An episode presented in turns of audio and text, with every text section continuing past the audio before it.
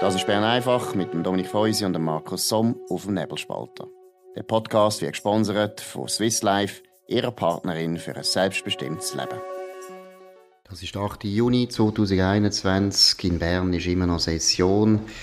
Dominik Feusi, heute ist nicht so wahnsinnig viel los gewesen. Was sind so die Highlights? Ja, drei Sachen. So ein bisschen, der Ständerat hat Indiskretionen aus dem Bundesrat diskutiert und fordert den Bundesrat auf, etwas dagegen zu machen. Wir sind dann gespannt, äh, äh, was er äh, kann machen.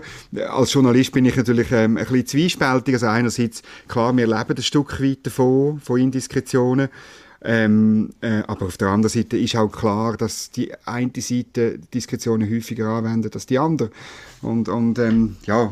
Welche Seite? Das müssen wir, glaube ich, schon noch konkret sagen. Welche Seite ja, macht es häufiger? Äh, es ist für mich klar, dass man, dass man es links äh, äh klar häufiger vorkommt. Ich merke das auch, auch am Verhalten von meinen Kollegen, oder, wo ich bei Tamedia, oder zu Tamedia gekommen bin, haben alle gemeint, ich, der von der Basel-Zeitung käme, dass ich einen direkten Draht irgendwie zu Uli Maurer habe oder sonst einfach zu SVP-Bundesräten halt so, wie sie einen haben zu ihren Bundesräten. Äh, aber das ist nie der Fall gewesen. Die Bürgerlichen sind viel zu anständig für das. Ja, also vielleicht anständig, aber auch, äh, muss ich jetzt ehrlich sagen, auch ein bisschen naiv. Also meine, Natürlich, Das genau. gilt für alle Bürgerlichen, wobei da gibt es so einen Unterschied. Also Doris Leuthard hat das auch nicht sehr schlecht gemacht. Also genau. aus, aus ihrer Sicht hat ja da auch äh, ein Journalist, wo wir jetzt nicht nennen, einfach extrem favorisiert mit äh, interessanten News und so weiter. Also es ist schon, es ist aber gleichzeitig, muss ich auch sagen, das hast du äh, mir letzte erzählt, das ist ein, schon ein grosser Missstand, oder? Es führt dazu, dass Bundesräte ja zum Beispiel ihre Mitberichte nicht mehr rechtzeitig den anderen Departement ja. geben, sondern irgendwie wahnsinnig knapp oder gar mhm. keine machen oder mhm. nur noch mündlich mitteilen, was ist. Mhm. Und ich meine, das tut also wirklich das Regieren richtig behindern. Es zeigt halt, dass, das, dass die Kollegialregierung kein Kollektiv ist. Und du erinnerst dich, wo es so ein paar Indiskretionen gegeben hat in den vier Jahren, wo der Christoph Blocher Bundesrat war, wie die, die linken Medien ein riesen Tamtam gemacht haben. Und es ist immer klar gewesen, dass es der Christoph Blocher ist, oder? Ohne unter was. Absolut. Und er äh, war ja dort selber äh, relativ gewesen. Also Christoph Blocher ist natürlich auch einer von den Bundesräten, der das Mittel sehr häufig gebraucht hat Indiskretionen, das ist klar. Aber es gehört ein bisschen zum politischen Geschäft. Und äh, wir als Journalisten sollten uns auch nicht zu fest beklagen, aber zur Zeit so. finde ich eben, es ist einfach unglaublich einseitig. Aber ich muss am Ständerat sagen, viel Glück. Das wird genau. man nie herausfinden, das ist praktisch unmöglich. Jawohl. Dann, äh, man hat die Armeebotschaft äh, durchgewunken, das finden wir natürlich gut. Und dann vielleicht noch ein, kleines, ein interessantes Geschäft, oder man will äh, ein Wahlrecht für Menschen mit geistiger Behinderung einführen. Oder heute könnt ihr weder wählen noch abstimmen, das soll in Zukunft möglich sein. Gut, da kommt es ein bisschen auf die Definition drauf an, oder, was überhaupt geistige Behinderung heisst. Ich meine, wenn, wenn es jemand ist, der Depressionen hat, und das ist ja, ich weiß auch nicht, kann man vielleicht sogar also schon als Behinderung bezeichnen, dann ist das vielleicht übertrieben, aber das andere ist natürlich schon ein starkes Stück, oder, wenn man Ge also geistige Behinderung in dem, was wir eigentlich darunter verstehen, die meisten Leute, ist ja wirklich eben geistig behindert. Also die Leute können, die sind ja nicht zurechnungsfähig, also meistens sind ja die auch entmündigt. Genau. Und ich kann mir nicht vorstellen, was das soll bringen, wenn Leute, wo man eben nicht einmal die Unterschrift zumutet, wenn die nachher dürfen darüber, oder sollen darüber entscheiden, ob wir jetzt ein CO2-Gesetz einführen sollen oder nicht. Also das ist absurd. Ja, es ist halt ein bisschen ein, bisschen, ein, Trend, oder? Man tut eben, äh, man, man tut ja sowieso Demokratie, die direkte Demokratie ein bisschen als, ähm, ja, als Spiele, als, als Veranstaltung anschauen. Das hört man immer wieder und man tut sie teilweise auch verachten. Wir haben das auch bei der Debatte über das Rahmenabkommen gesehen. Es ist gar nicht so schlimm, wenn man sie losgeworden wären und durch den EuGH ersetzt hätten. Ja, ähm, und, und klar, wenn man es als Spiele anschaut, dann kann man es aber auch allen geben. Bist du überzeugt, also meine das, das Spiele, ich meine, die Linken profitieren ja auch von dieser direkten Demokratie. Sie machen ja auch viele Initiativen, viele Themen könnten ja gar nicht irgendwie Gegenstand von der politischen Debatte werden. Ist nicht mehr ein bisschen das Problem da, dass man einfach, man will nicht mehr abgrenzen, man will Recht nicht mehr abgrenzen, man fühlt sich schlecht, wenn wir dort äh, Grenzen setzen, oder eben auch gegenüber den Jugendlichen, oder? Jetzt, jetzt ist 16 schon im Gespräch, genau. irgendwann ist dann 14, das ist schon 10 und einmal habe ich das Gefühl, es ist eher das das Motiv, dass man so das Gefühl hat, ja, das können wir doch, wir können doch nicht Nein sagen. Oder es ist so eine Generation, ich meine, die meisten Politiker sind auch bei unserer Generation, wir sind doch eine Generation, die nicht kann Nein sagen, die nicht kann sagen, jetzt ist da halt einmal eine Grenze, du bist jetzt noch nicht 18 oder du mhm. bist jetzt noch nicht erwachsen. Und das Gleiche ist doch bei Krankheit. Also, dass wir natürlich, oder, eben, wir getrauen uns ja nie mehr das Zeug so zu benennen, wie es einfach ist. Wenn jemand geistig behindert ist, ja, dann hat er ein Problem im geistigen Sinne, er kann nicht mehr, kann nicht mehr selber handeln, er kann nicht mehr sagen, ja, ist eindeutig. Aber ja. man scheut sich, oder, das auszusprechen. Es ist ja das Wort Behinderung ist ja schon ein Problem, oder? Also, man, man tut ja überall alles schön reden, wo es darum geht, Grenzen setzen, Unterschiede aufzeigen. Ja, und auch Tragödie. Ich meine, es ist Tragödie, wenn man geistig behindert ist. Es ist nichts gut dran. Und das wird man eigentlich wie vertuschen. Ich habe das Gefühl, das, das ist eher das. Also das spielt sicher eine Rolle. Aber weißt, wenn man würde, äh, das Stimm- und Wahlrecht eben ernst nehmen als das, was es ist, nämlich eben eine urteilsfähige politische Mitbestimmung, dann würde man eben vielleicht in der Lage sein, ähm, zu sagen, ja, äh, es muss jemand wirklich gewisse Bedingungen erfüllen. Sei es eben Alter oder eben Urteilsfähigkeit. Ja, oder es geht ein bisschen in beiden Sinn. Aber ich gebe dir natürlich recht. Ich, ehrlich gesagt, ich habe die Debatte nicht verfolgt, aber ich bin mir fast sicher, dass sich niemand getraut hat, wirklich das, was wir jetzt aussprechen, ja, einfach so zu sagen, weil das ist ein Tabu, oder? Ganz klar. Und ich meine, was natürlich auch schon ein Hintergrund ist, wo ein bisschen da hineingeht, wo du sagst, das Wahlrecht und das Stimmrecht wird man einfach ums Verrecken nicht mehr als Privileg anschauen. Genau. Und es ist ein Privileg. Es ist ein Privileg vom Bürger Bürger, vom Bürger von der Schweizerischen Eidgenossenschaft. Und man merkt es ja dann einmal auch bei den Fragen Ausländerstimmrecht. Man hat das Gefühl, das ist doch gemein, dass man denen das vorenthalten. Dabei ist es klar, es ist ein Recht, das man hat als Schweizer Bürger. Aber Schweizer Bürger hat damit Pflichten zu tun. Also alle die Leute müssen eigentlich auch ins Militär. Und alles das wird man einfach alles nicht mehr sagen, sondern man wird einfach sagen, komm, es spielt alles keine Rolle mehr. Dafür werden wir etwas anderes jetzt noch besprechen und sagen. Wir müssen ein bisschen über die SRG ähm, reden, genau, finde ich. Ja. Weil ich meine, ich meine, die, die, die, man hat es können lesen am Wochenende, die SVP plant wieder eine Initiative. Es ist für mich jetzt nicht ganz klar und ich würde jetzt auch sagen, die SVP soll sich das noch gut überlegen, wie sie es formuliert, wie sie es macht, oder? Aber ähm, ich finde schon auch, äh, die nächste Diskussion über den Service Public ist, im, im Medienbereich ist also nötig. Es ist eben auch schwierig, oder das, was jetzt die SVP aufregt, das kann man ja nicht verändern, indem dass man jetzt den SRG genau. das Geld wegnehmen oder Das muss man mhm. auch mal sehen. Also es werden da Sachen zusammengebracht, die eigentlich gar nicht zusammengehören. Also ich finde jetzt aus der Sicht der privaten Medien, und das sind mehr, ist der SRG ein Konkurrent, wo man mit gutem Recht einmal kann sagen, ja, bitte, bitte könnt euch ein bisschen mehr einschränken. Ihr habt so eine starke Stellung, ihr habt ein grosses Budget, ihr solltet euch ein bisschen zurückhalten. Und Vor allem im Online-Bereich, oder? Absolut, oder? Also ich meine, ich bin ja da im Medienverband gewesen und lange über das gestritten und deswegen hat es lange auch nicht richtig eingesehen, was eigentlich das Problem ist. Also, das ist das eine Thema, oder? Und das andere ist die politische Ausgewogenheit vom Service Public, von der SRG und über das kann man natürlich, eben da kann man lang diskutieren, aber ich weiß nicht, ob da mit einer Initiative das kannst verändern. Da muss ich ehrlich sagen, SVP gut Glück, aber das wird sich nicht verhindern lassen. Das ist, ja, das ist also ein, ein frommer Wunsch.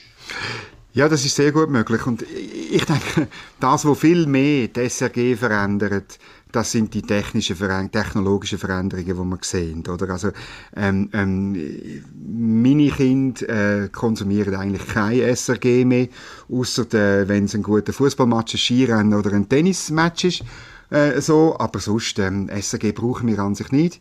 Äh, vor allem das Fernsehen, das Radio noch eher.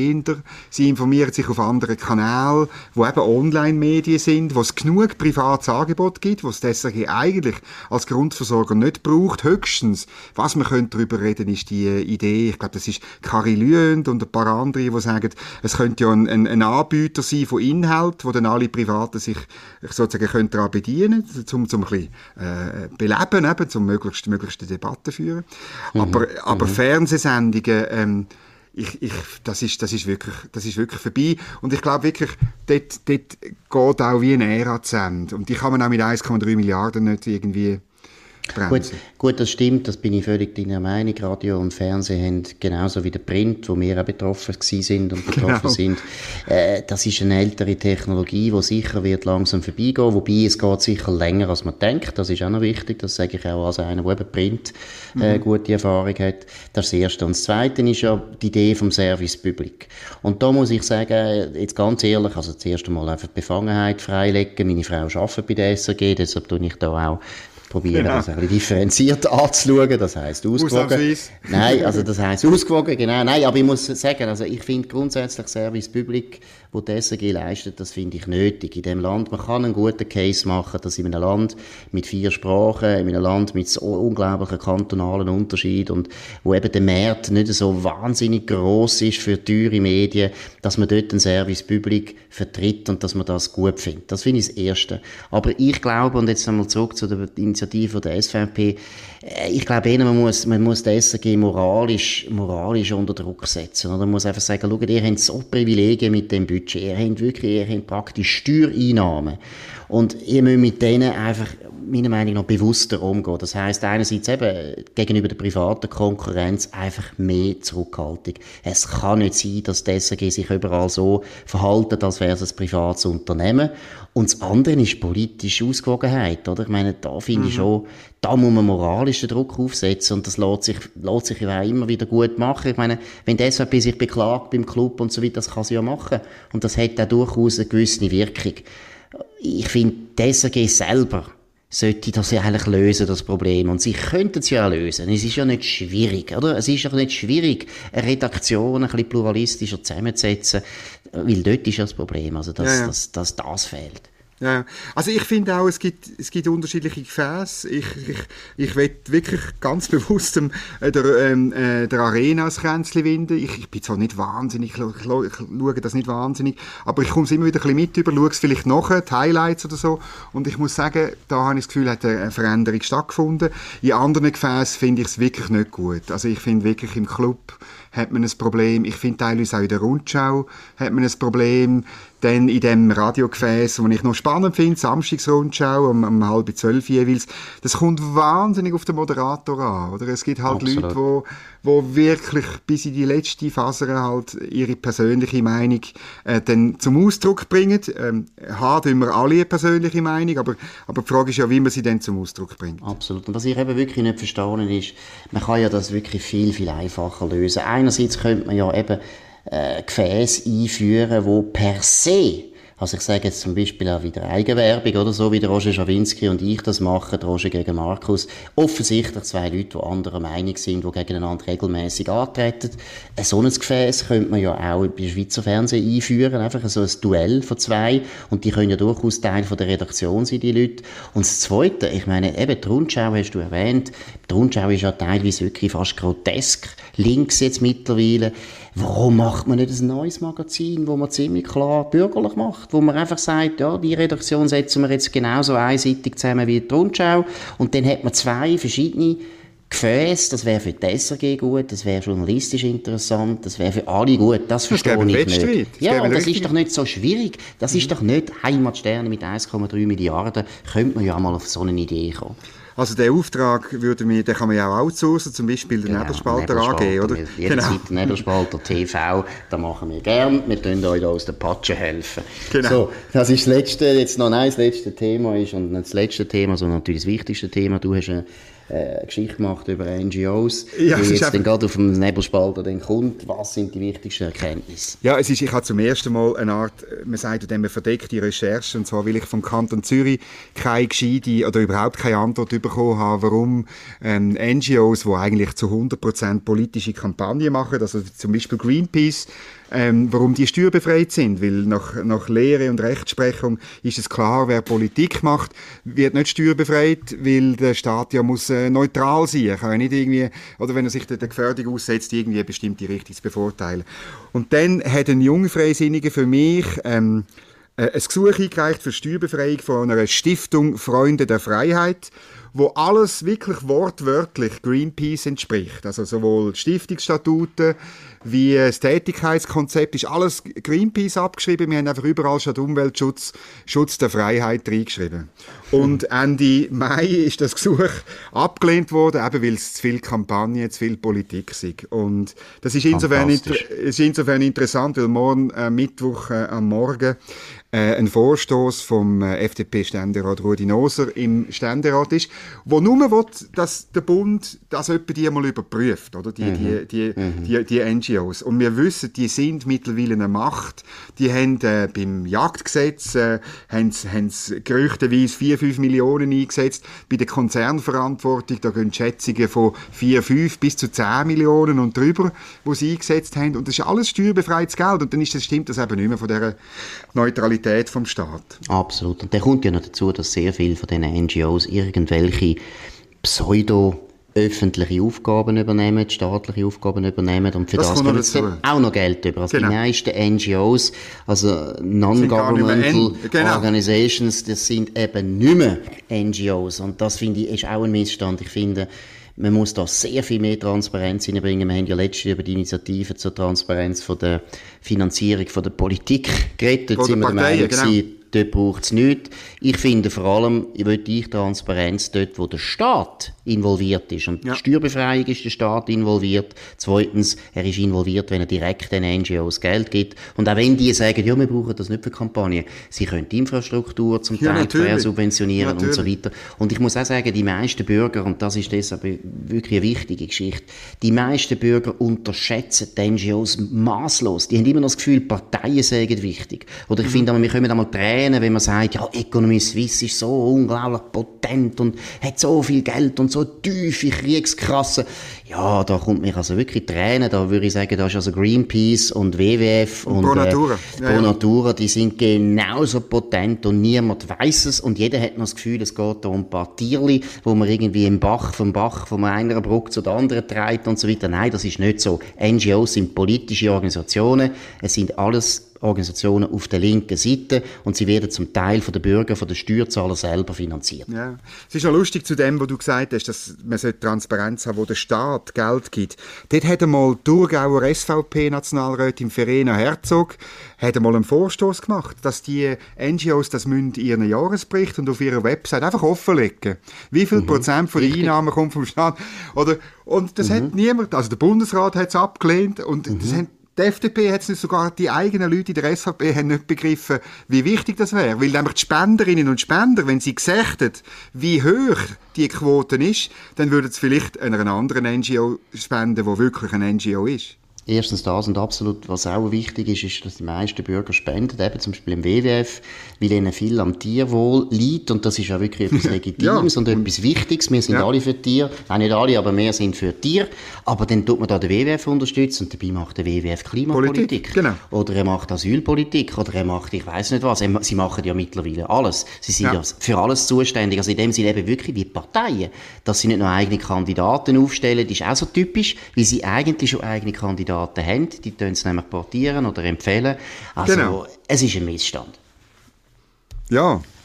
Gut, haben wir das auch noch festgehalten, genau. in dem Sinn, dass mal klar Alle ist, Details das ist nicht gut, ist nicht gut. Alle Details im Nebelspalter und das war es. 8. Juni 2021, wir wünschen einen sehr schönen Abend. Morgen wieder zur gleichen Zeit, Bern einfach. Würde uns freuen, wenn Sie dabei sind. Auf Wiederhören. Das war Bern einfach mit dem Dominik Feusi und dem Markus Somm auf dem Nebelspalter. Der Podcast wird gesponsert von Swiss Life, ihrer Partnerin für ein selbstbestimmtes Leben. Den Podcast könnt ihr auf nebelspalter.ch abladen und auf allen gängigen Plattformen wie Spotify oder Apple Podcast und so weiter.